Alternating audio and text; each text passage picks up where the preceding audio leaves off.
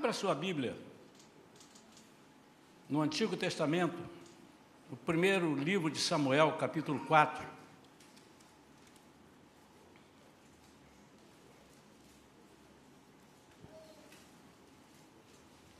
Vamos ler os primeiros 11 versículos, mesmo assentados.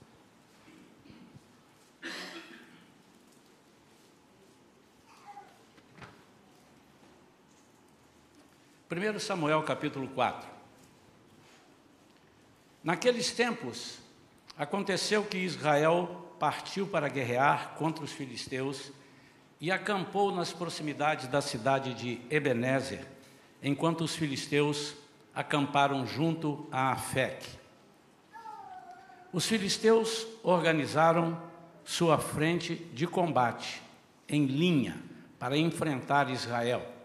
E depois de violentos embates, Israel foi derrotado pelos filisteus, que mataram cerca de 4 mil israelitas no campo de batalha. Quando os sobreviventes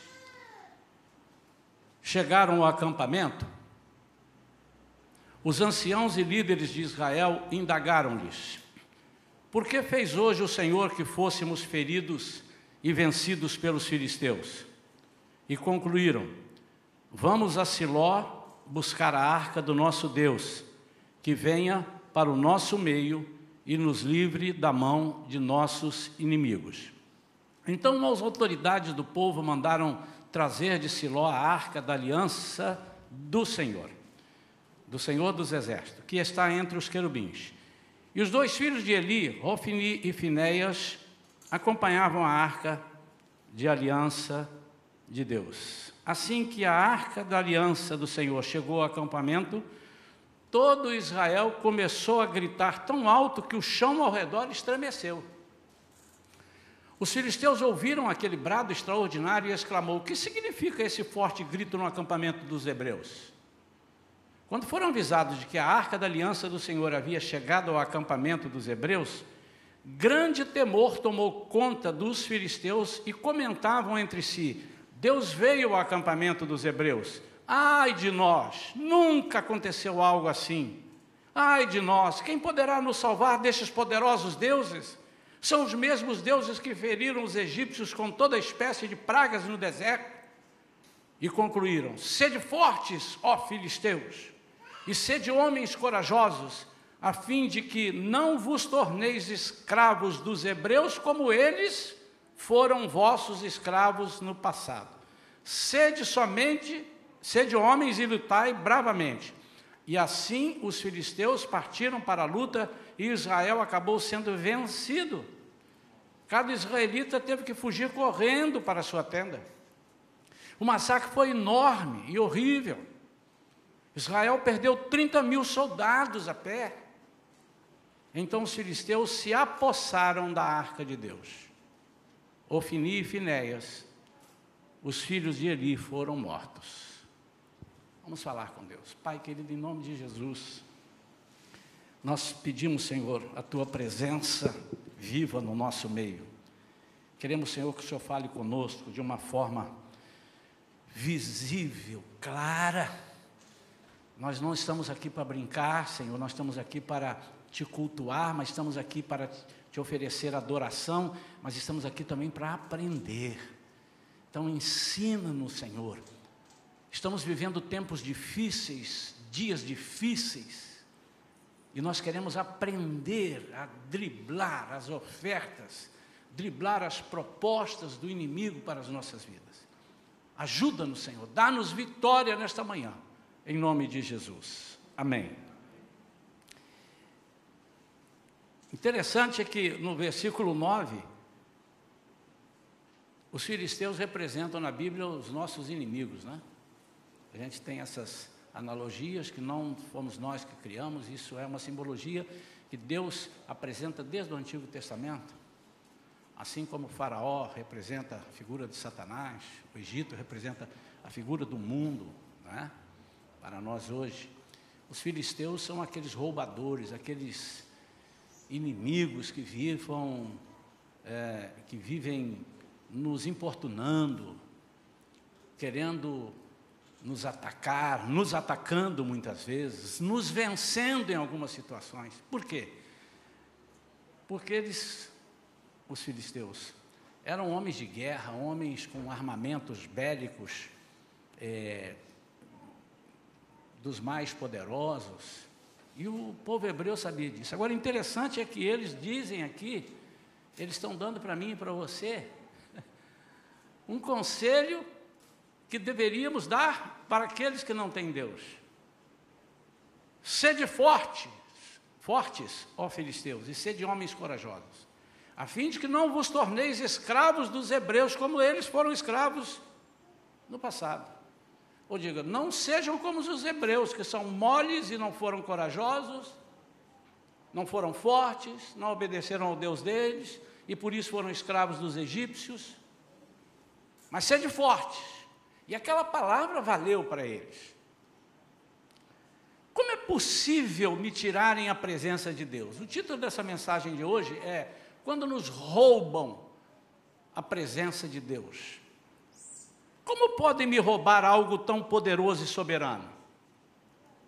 Se a presença de Deus significa a presença de Deus, significa o Deus, como é que podem me roubar a presença de Deus? Isso é uma, é, é uma forma de dizer. Eu estou querendo dizer aqui que as pessoas roubaram a oportunidade deles usarem a presença de Deus. E é a mesma coisa que acontece conosco hoje. As pessoas fazem com que nos esqueçamos que temos a presença de Deus. E fazem com que nós empanemos, do verbo empanar, tapemos, escondamos a presença de Deus, que é o Espírito Santo. A arca da aliança, nós estamos no Antigo Testamento. A arca da aliança representa, ou representava lá, né, e hoje nós já temos outra arca, né? A arca da aliança representava a presença de Deus. E ela estava onde? Ela ficava nos lugares mais santos dentro do tabernáculo, tabernáculo que Moisés construiu primeiro ali, lugar não nos cantos, não nos cantos, mas nos lugares principais, como se fosse num altar. E também no templo, o templo que Salomão construiu lá, tinha a arca da aliança. Lugar bem separado, bem guardado. E esse lugar que a gente chama de lugar santíssimo, apropriado à presença de Deus, era um lugar privilegiado, mas um lugar de pouco acesso. Não, não, não eram todas as pessoas, só os sacerdotes, vocês sabem disso, poder, é, poderiam entrar lá e não era todo o tempo. Tinha ocasiões próprias. Hoje nós temos a presença do Deus vivo dentro de nós e a qualquer tempo, a qualquer momento, nós podemos entrar na presença de Deus por um novo e vivo caminho, que é Jesus. Então nós temos hoje a arca dentro de nós, que é o Espírito Santo. Os irmãos percebem que recentemente pregamos sobre o Espírito Santo, no outro domingo a gente fez alguma coisa em cima disso. E eu gosto de estar, mesmo não sendo uma série, já série Espírito Santo, às vezes faço isso, às vezes não, mas eh, percebam que o Espírito Santo tem nos conectado, tem feito links, é muito moderno hoje falar links, né? Links das mensagens, para que nós possamos compreender. A Bíblia é toda em link.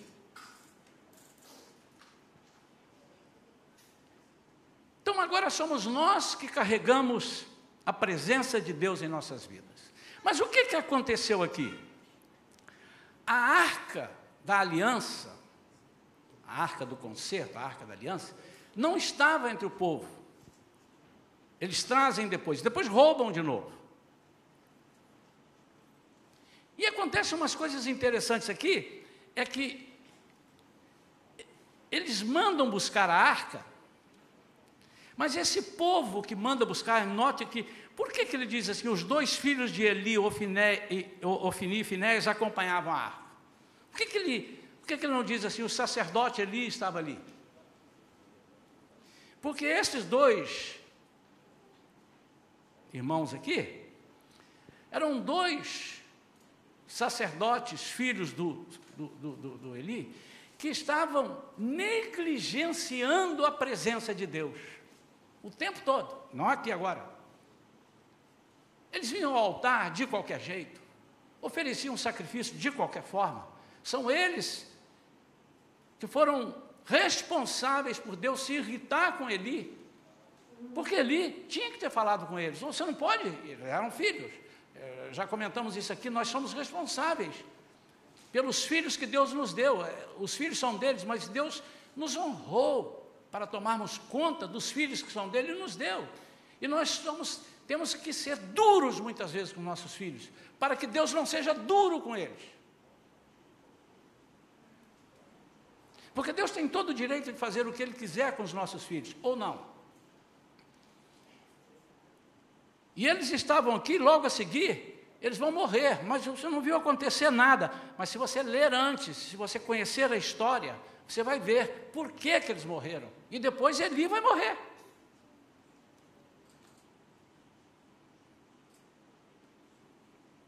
Eles viviam um tempo de promiscuidade até cristã, evangélica, nos tempos de hoje a, a, a simples presença da arca não queria dizer muita coisa se eles não dessem a importância que ela precisaria ter. Assim como você tem uma Bíblia aberta na sua casa, em qualquer salmo, em qualquer passagem, também não diz nada. Se ela por si só ficar aberta lá e você abriu como um objeto de decoração. Concordam comigo ou não, irmãos? Porque o diabo também conhece a Bíblia. Ele só não se converte. Mas se você tem a sua Bíblia e sabe que é nela que você vai procurar as respostas e respeita não a Bíblia, mas o que está dentro da Bíblia. Você respeita não o livro, mas aquilo que o livro contém, aí já começa a aparecer a diferença. E esse povo era um povo que ele estava, eles antes de roubar a arca, eles tinham a arca, mas eles não, eles não, não sabiam fazer uso da arca. A arca era para mostrar, Deus está presente. Quando Deus fala com Moisés lá no deserto, ele disse assim: Nós vamos construir o tabernáculo, vamos fazer a arca, tem que ser assim, assim, coloca lá, porque eu quero estar no meio de vocês. É um símbolo. Quando nós dizemos assim, irmãos, Deus está presente aqui, aí o povo diz amém. Vocês estão vendo Deus aqui? Estou. De que forma que você está vendo Deus? Pelas nossas atitudes, atitudes de adoração, atitudes de obediência, atitudes de, de comprometimento, atitudes de santidade. Estou vendo Deus. Porque na presença de Deus ninguém pode ser diferente do que Ele é. Ele diz: sede santos, como eu sou santo. Mas o povo estava mais preocupado com os armamentos bélicos dos filisteus. Como é que nós vamos derrotar? Como é que nós vamos fazer isso? Como é que nós vamos vencer? E aquilo ali? E aquela praga? E aquele problema? E vê se hoje nós não estamos assim. Como é que eu saio desse problema? Como é que eu saio daquilo? Quem é que eu vou fazer? Fuja daquilo, esconde ali, sai daqui. E nós esquecemos que nós temos a arca dentro de nós, que é o Espírito Santo. Não temos que deixar de ter essas preocupações. Não, não, não, não, não, não. Se você descuidar, o apóstolo Pedro disse: aquele que está em pé, cuide para que não caia. Ele disse: não, fica atento, onde você está pisando? Não, não, não. Mas não é só isso. Você precisa fazer uso de uma arma muito mais potente. Olha só, eles disseram assim: sede fortes, filisteus, vamos na garra, vamos fazer aquilo que a gente sabe fazer: dar soco, pontapé, espadada, chute, rabo de arraia, vamos fazer isso, que eles vão correr. e eles com a arma mais poderosa, porque eles, acho que eles não conheciam o versículo, maior o que está em mim do que o que está no mundo. Acho que eles não lembram, desse, não conheciam esse versículo. Amém ou não? Amém. Amém ou não? Amém. Eles não conheciam, irmãos. A única chance do diabo nos vencer é no grito, é na palavra dele. E para vencê-lo na palavra, nós temos que vencê-lo com outra palavra mais forte do que a dele. E ela está aqui, ela está dentro de nós. Então eles ficavam ali e preocupados, mas não é só isso, não. Eles desviaram um pouco. Eles começaram a, a se entusiasmar com as coisas que os outros povos tinham e ofereciam. O povo hebreu começou a se encantar com os outros jardins. O povo hebreu começou a se encantar com as coisas que eles viam lá. E que legal, eles estão fazendo, está dando certo. Ah, eu vou fazer também. Muita coisa que o inimigo faz e dá certo não quer dizer que sirva para nós, irmãos. Porque pode dar certo por um tempo, e isso é verdade. A Bíblia diz isso. Uma hora o ímpio vai ser consumido. Pode não dar certo, pode ser uma fachada, pode ser alguma coisa que nós não estamos, estejamos enxergando ainda, mas nós temos que confiar. Então eles ficavam preocupados. E o culto que eles passaram a oferecer a Deus foi se enfraquecendo. Passaram, vamos trazer para os dias de hoje, passaram a orar menos, passaram a se interessar menos pela palavra, passaram a se reunir menos. Estou trazendo para hoje, porque é uma analogia perfeita dos dias passaram a acreditar mais em si do que em Deus. Para que, a arca está aqui se eu vou acreditar mais em mim? Não preciso. A arca está ali hoje, eu orei, foi rápido, mas eu fui, tive tanto sucesso naquilo que eu fiz. Quer saber, o senhor é bom, hein? Eu botei meu anúncio no Instagram e teve 50 mil seguidores, já vendi 10 mil peças disso assim, assim. Eu, eu fiz meu anúncio não que não tenhamos que fazer, eu acho que todo mundo que trabalha com vendas tem que botar em todos os lugares que é possível, né? Eu acho que se Jesus estivesse aqui hoje, ele ia usar a distância alguns lugares é, para fazer o ministério que ele fez, né? Porque Jesus, embora tenha os atributos de Deus de onipotência, onipresença, onisciência, mas a gente conhece no Novo Testamento que ele estava aqui, ele estava aqui, ele não de repente desaparecia aqui para lá. Isso só depois do corpo glorioso que ele virou o novo sistema que voltou, ao original. Não preciso explicar isso para os irmãos, não é verdade? Então, ele andava, tinha sede, tinha para mostrar para os homens o seguinte: como é que vocês vão fazer nessas situações? Eu estou dando a dica aqui para vocês. Então nós temos que fazer isso, mas nós não podemos só confiar nisso.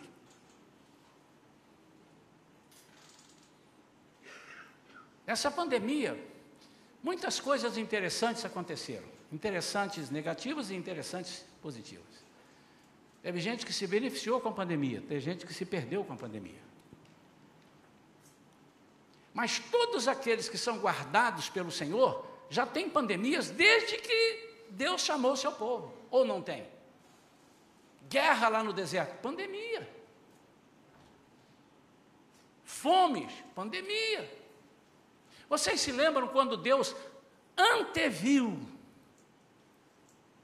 Muita gente prega como Deus quis honrar José e colocar ele como governador, porque eh, ele estava sendo muito maltratado pelos irmãos, muito criticado. Não, José vai dar essa resposta lá em Gênesis 45. Um dos irmãos fica, ah, não, não tínhamos que fazer isso com você. Ah, o rei, o governador José, ah, não, não, pode me chamar de José, ah, meu irmão José, pela, não, não, não mate. Vocês estão preocupados? Não, não pese o coração de vocês. Nosso Deus me trouxe aqui para que eu fosse provedor do povo dele. Porque ele já sabia que ia ter uma fome miserável, uma seca miserável. Então ele me trouxe aqui então, a coisa que nós temos em mente é que a arca do Senhor, o Espírito Santo hoje na nossa vida, estando dentro de nós, nós temos que fazer é, é, valer. Não, vou repetir, irmãos, não deixemos de vigiar, não deixemos de nos instruir. Ah, então eu não vou estudar porque o Senhor vai me dar um emprego, eu não preciso de estudo. Não. Eu não vou trabalhar porque o Senhor vai fazer o pão cair dentro de casa. Não, mas se necessário for, o pão vai cair dentro da sua casa se houver alguma coisa que esteja fora do seu alcance. Quantos estão entendendo isso, irmão? E esse povo desviou disso. E os filisteus levaram a arca. Agora alguém chega e diz para ele: peraí, peraí, peraí. Cadê a arca? Vamos buscar a arca. Mas eu tiro desse texto aqui algumas coisas interessantes, que mesmo a gente estando em situação tipo essa, eu estou meio fraco, eu não estou orando tanto, o inimigo nos conhece, e conhece melhor, o inimigo conhece o nosso Deus. Ele sabe que não pode brincar, ele diz isso aqui, estamos perdidos. Apesar de todo o seu armamento, estamos perdidos. Porque o Deus deles vai fazer conosco gato e sapato. Vai brincar, vai cirandar conosco aqui, nós vamos ficar perdidos. É mais ou menos essa conversa. Nós estamos. O que, que nos resta? Nos resta nós tentar ganhar o grito. Vamos lá e vamos ter força e vamos ver o que, que resta para a gente. Acabaram vencendo.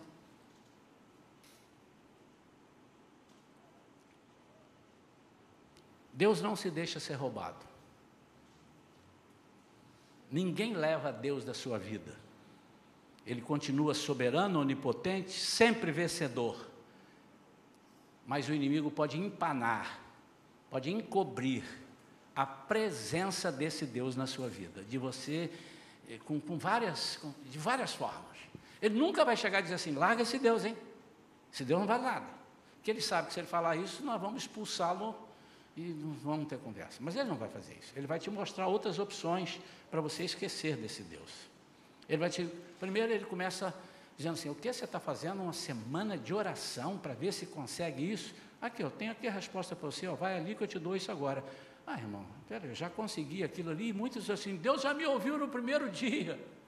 E às vezes não é Deus que te ouviu, foi o diabo que ouviu a sua oração, foi lá e apresentou algo que não era aquilo que Deus tinha para você. Porque mais do que você pede, mais do que você imagina, mais do que você merece, Deus tem para você. Então tenha cuidado. Sempre que estivermos orando e pedindo a Deus alguma coisa, o inimigo pode se interpor e dizer: está aqui a resposta. Se você não tiver alerta, com sem escamas nos olhos, como já pregamos, você não vai enxergar. E vai te levar. E você vai achar que está fazendo um grande negócio e ainda vai dar testemunho de que Deus foi quem te deu. Mas às vezes, por cumprirmos, por cumprirmos assim certos compromissos, certos protocolos, eu gosto do, do protocolo, né? Nós achamos que temos a presença de Deus. As pessoas que pegaram o Covid estavam usando álcool gel, máscara e se isolando. Mas por que pegaram? Certamente, num momento que nem com máscara adiantaria ele chegar ali, ele chegou ali mesmo com máscara. E não podia chegar ali nem com máscara. Outro momento ele tirou a máscara e coçou o nariz ou a boca com alguma, eh, depois de ter pego em alguma coisa. Mas as pessoas estavam se cuidando. Eu tive uma, uma sensação, uma, um pressentimento que eu. Eu tive uma leitura, melhor dizendo, de que eu peguei Covid quando eu fui consultar com o meu médico. Que ironia, hein? Fui lá com o meu médico fazer uma outra coisa e ali eu peguei Covid. E o médico cheio, ele parecia um robô que vai à lua coberto de cima e embaixo, com aquela coisa assim, ele falava, o que, que o senhor falou? Tudo coberto, com medo e tal. E é ali que eu devo ter pego, porque pelos dias eu não tive em outro lugar tão perigoso quanto naquele consultório médico, no hospital ali, no, na clínica. Apesar de nós cumprirmos certos protocolos, Pode acontecer do inimigo, porque ele é safado. Ele entra, ele é, ele fica eh, dando volta, fica procurando uma oportunidade. Então, hum, os protocolos são importantes, mas cuidado para você não se fiar só nos protocolos. Quantos estão entendendo isso? Isso significa dizer, eu sou crente, sou da igreja do pastor Isaías Mendes. Conhece o pastor Isaías Mendes? É. Sou da igreja do pastor fulano de tal, internacionalmente conhecido, fulano de tal lá. Conhece? É. Tenho cinco Bíblias, meu irmão. Tenho cinco Bíblias. E eu, eu tenho doze? Ah, então você está mais protegido ainda do que eu. Eu vou à igreja, não falta um domingo, sou dizimista, sou ofertante, tudo que me pede eu faço, trabalho na igreja. Isso não significa tanta coisa, dependendo do que se pretende. Quantos estão entendendo? Também não estou dizendo que você não pode ser, ter muitas Bíblias, não, não deve ser dizimista, não deve ser ofertante, não deve trabalhar. Não, não, os irmãos são inteligentes, estou falando para uma plateia seleta. O que eu quero dizer é que eles tinham a arca e se fiaram na arca sem usar a arca. Nós temos o Espírito Santo, temos a promessa de Deus que Ele está dentro de nós para nos livrar, para fazer, para acontecer, para abrir porta, para fechar porta. Só que às vezes nós nem oramos ao Espírito Santo, não conversamos com Ele. E eu tenho uma chancela, e bota aqui no peito escrito: Eu tenho o Espírito Santo. E tem que andar, o diabo tem que entender que eu tenho o Espírito Santo. Mas ele sabe que você tem o Espírito Santo. O diabo sabe que todos, porque ele ouviu Deus dizer que ia, ele ouviu Jesus que venceu ele na cruz dizer: Eu vou derramar o Espírito Santo. Ele sabe, você precisa dizer para ele.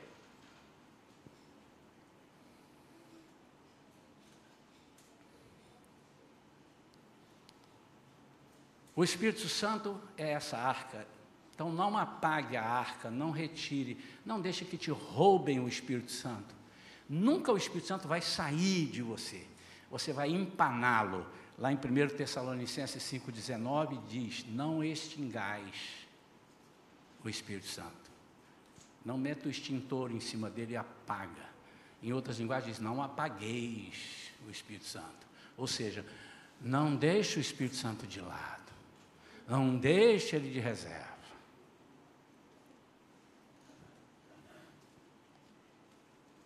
Mas se nós estivermos enfraquecidos, mesmo usando os protocolos, se nós estivermos enfraquecidos por falta de oração, por falta de estudo da palavra, por falta de comunhão, nós seremos derrotados. Ou então Deus não é verdadeiro, a promessa que Ele faz que estará sempre conosco. Deixa eu dar um exemplo aqui do que, eu estou dizendo, irmãos. Não sei porque de vez em quando vira e mexe acontece, né? Debate sobre arrebatamento. Você entra na internet, tem os que são é, a favor do arrebatamento da igreja antes da tribulação, e são aqueles que são a favor que a igreja vai ser arrebatada após a tribulação. Mas uma coisa que é importante nós sabermos, nós aqui entendemos, nós é, ensinamos e entendemos que a igreja será arrebatada antes da tribulação. Agora, você, ah, o que, olha o exemplo que eu estou dando. Tem crente brigando com outro crente que acha que é pós. E se bobear, não vai mais falar com ele, ah, você é pós? Eu sou pré, então sai. Aqui é a turma do pré, ali é a turma do pós. O que, que é mais importante? É nos fiarmos na promessa de Jesus que Ele nos guardará em qualquer situação no dia da ira. Que dia é esse? não interessa. Se é antes, se é depois, se é durante ou se é noite. Eu tenho que, primeira coisa, eu tenho que ter essa promessa. Segundo, eu tenho que ter a promessa de Deus que eu estarei com Ele, morando eternamente. De que forma? Não estou nem aí para a forma. Você agora vai se importar com a forma? Ei. Alguém diz assim: vou te levar, você já está comigo num passeio maravilhoso. Qual lugar que você quer ir que você não conhece? Austrália. Pode contar aí, 15 dias comigo na Austrália. Pera, pera, pera, pera um minutinho. Você vai me levar de avião? Qual a companhia? Que dia que vai ser? Como é que você vai me levar até o aeroporto? Ah, eu quero saber disso, rapaz. Você está dizendo que vai me levar? No ombro eu sei que não, ser, não será. E se for, quem vai estar cansado é você, que eu vou estar no seu ombro. Eu quero lá saber. E nós agimos assim, e esquecemos da arca. Quantos irmãos estão entendendo? Mas a presença viva de Deus em nós, que é o Espírito Santo, faz coisas maravilhosas.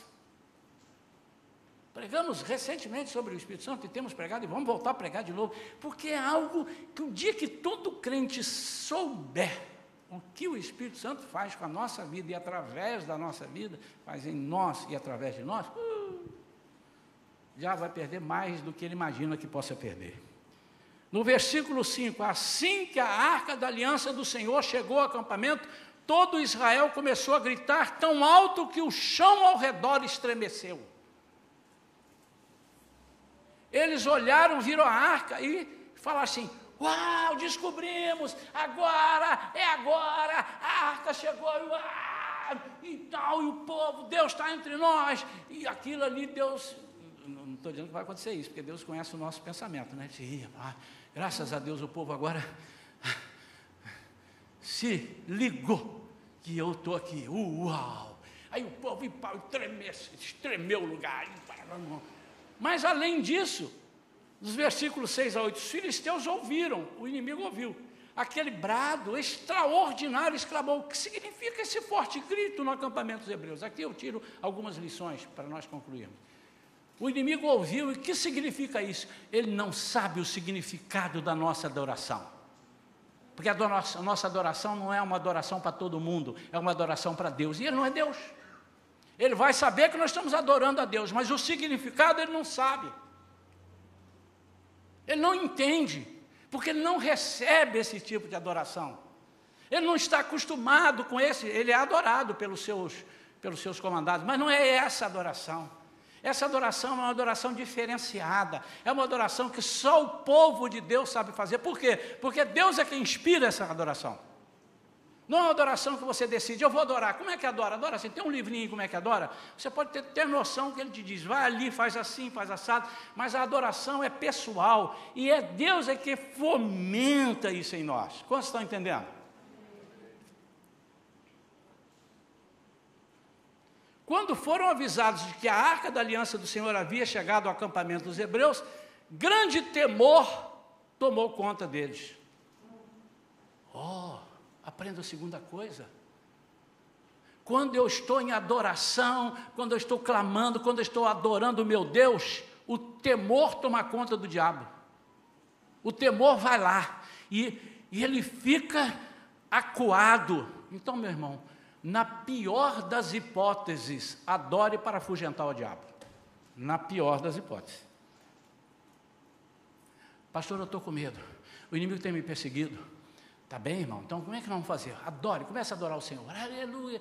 Eu já vi várias libertações, já participei de vários momentos de libertação e uma ou outra vez foi necessário, não tinha mais palavra. Sai em nome de Jesus não saía, faz não sei o que, não saía. Jesus Cristo de Nazaré, Yeshua Hamashirra, que era lá no original, nada.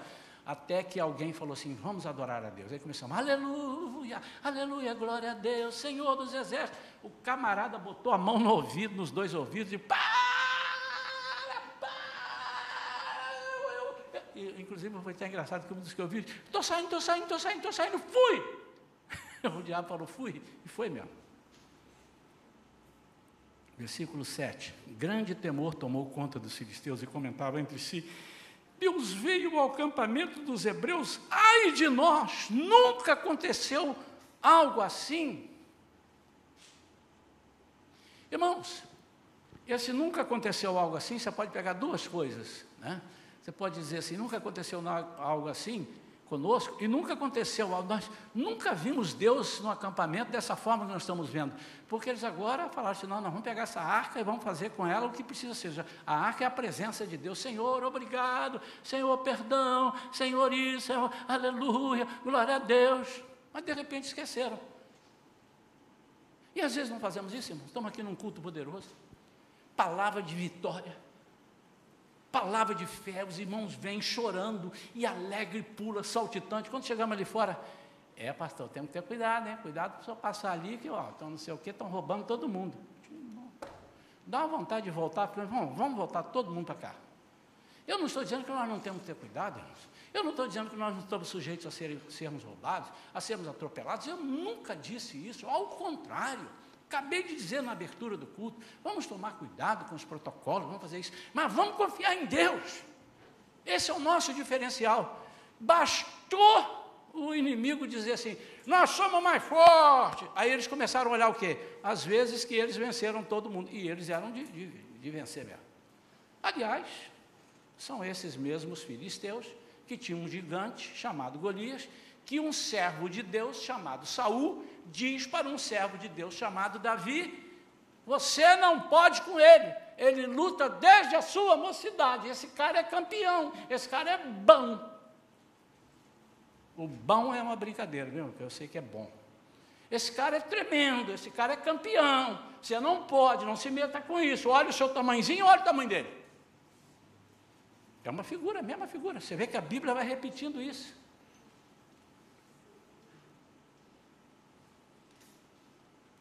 É no grito.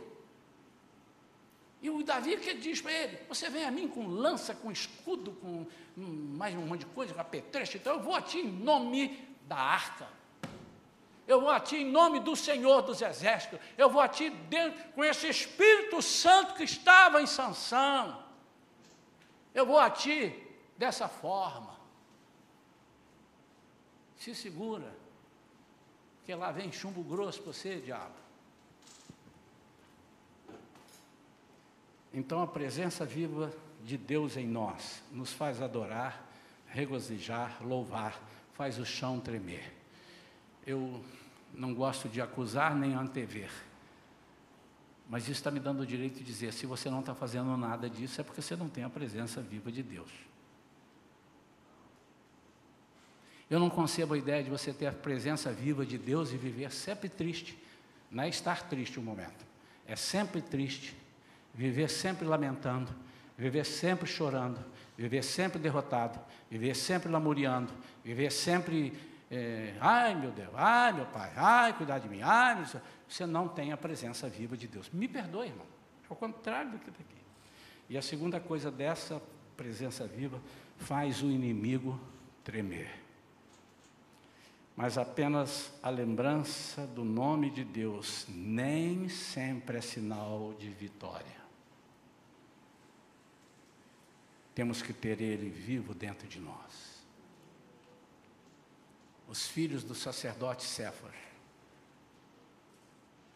chegaram para o endemoniado e disse: Sai dele em nome de Jesus, a quem Paulo prega. Citou o nome de Jesus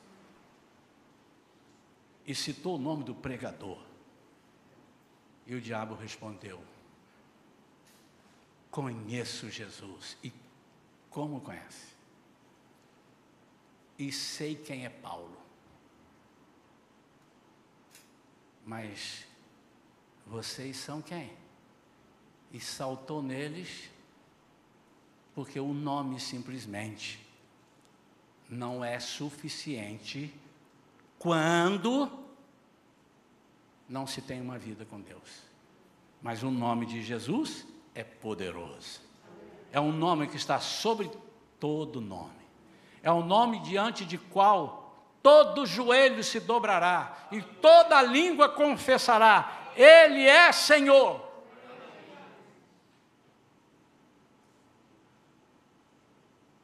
Mas você precisa usar isso na sua vida todos os momentos.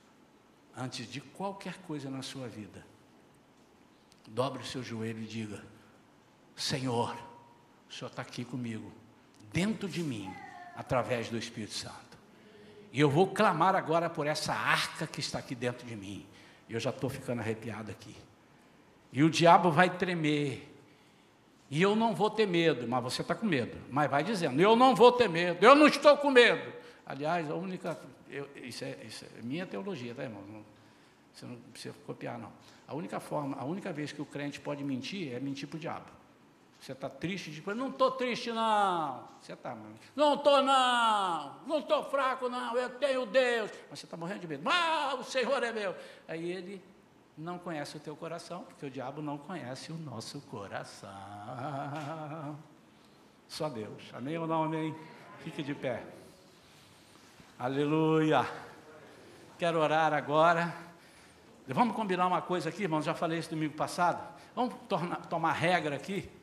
Vamos tomar, tornar uma regra. Às vezes o pastor fala, vem aqui à frente. Às vezes o pastor não vai falar.